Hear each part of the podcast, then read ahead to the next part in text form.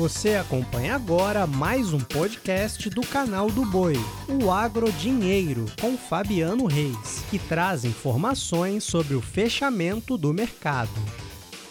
Olá, amigos do podcast Agro Dinheiro. Começa agora a edição desta terça-feira, 10 de janeiro. Olha, nesta edição nós vamos falar a respeito da soja, negociação em Chicago, as expectativas para o relatório de oferta e demanda, é, a situação da abertura da China também, como é que está o cenário climático na Argentina, as ameaças de quebra. E eu começo essa edição falando a respeito de milho.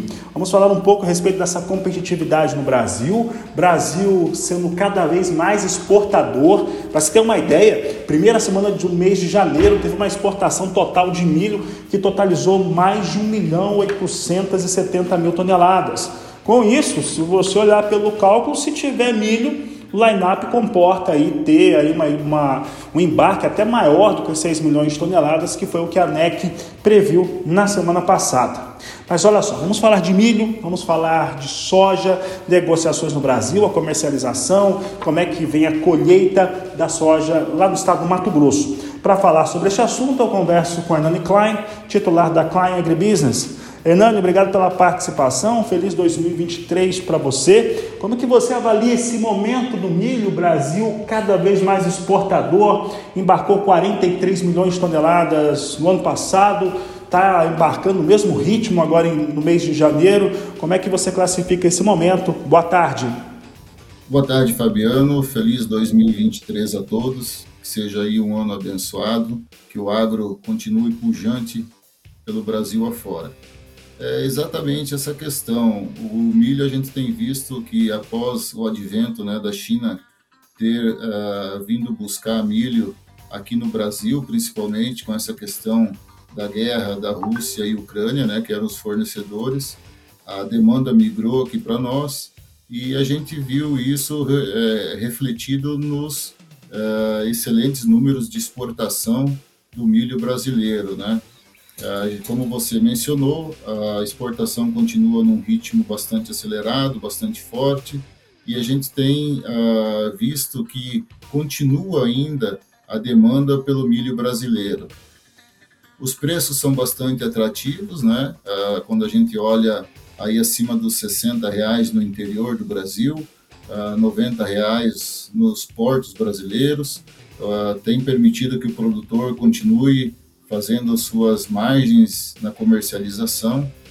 A questão agora que nós estamos vendo também com a região climática no sul do Brasil, na América do Sul, Argentina, Rio Grande do Sul, que tem é, principalmente o milho verão interferido e, e tem é, prejudicado, vamos dizer assim, a produção, também é um alerta né, para o setor do milho. É, tem bastante milho ainda para comercializar pelo Brasil afora, mas é um cenário bastante firme pela demanda internacional e a gente tem visto isso no forte ritmo de exportação ainda do milho.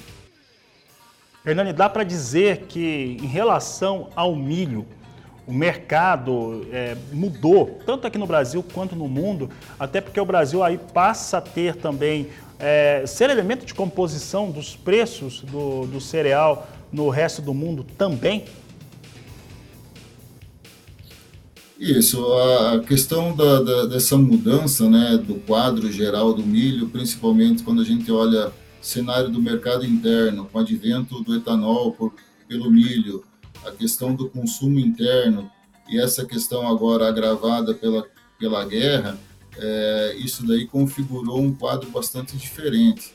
Né? Então, a questão da formação do preço para nós no Brasil, ela mudou bastante o milho hoje é uma cultura de extrema importância, principalmente né, pelo lado produtor, na formação do caixa, tem ajudado muito o produtor no equilíbrio de suas contas, dos seus custos, nos investimentos.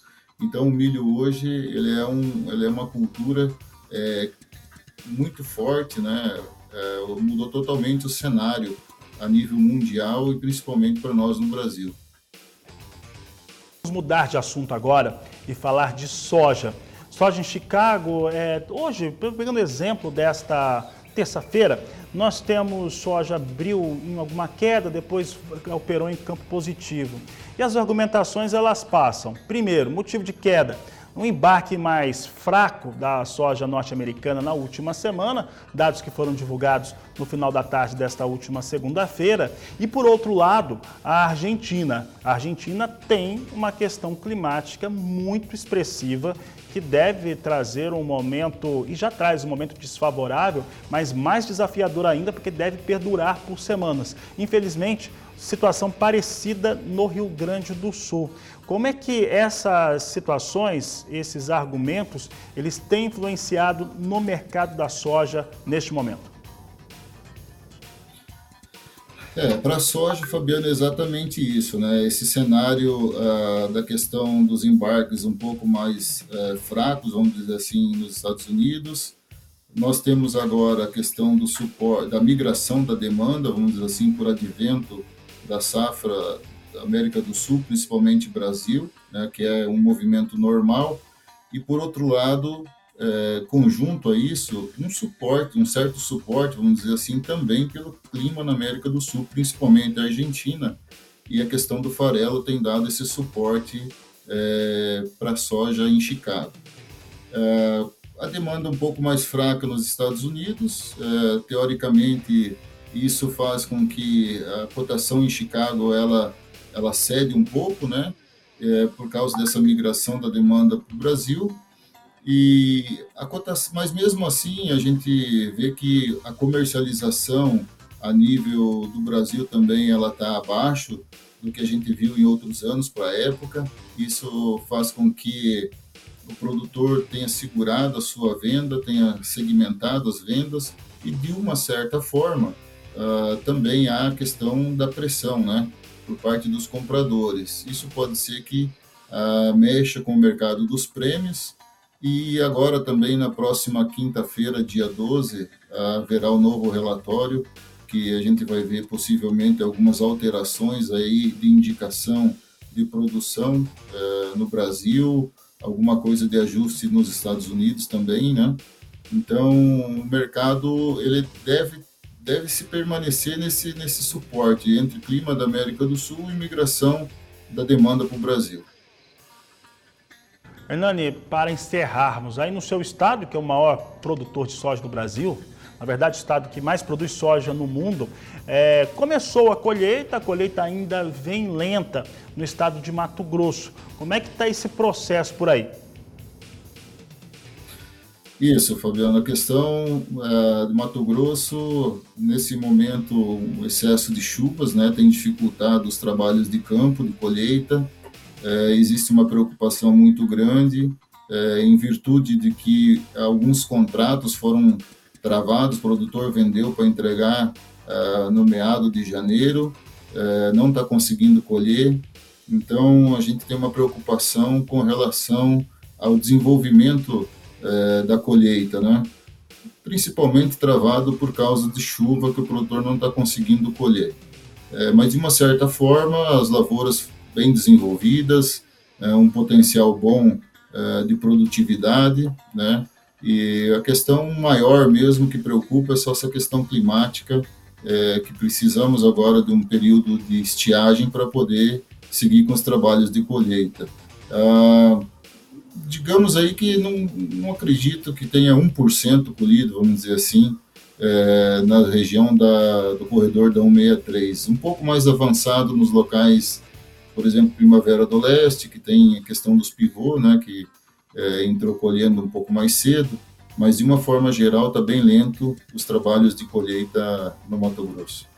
Obrigado, Hernani Klein. Grande abraço a você. E olha só, agora eu trago as informações do mercado da soja internacional. E olha só, o clima mais complicado na Argentina tem dado as caras mesmo e a Argentina deve viver momentos bem desafiadores para a sua produção de soja nas próximas semanas. E isso traz algum suporte para a soja em Chicago. Soja em Chicago, inclusive, que nesta terça-feira abriu em queda, depois veio para o movimento de alta e acabou encerrando em queda também.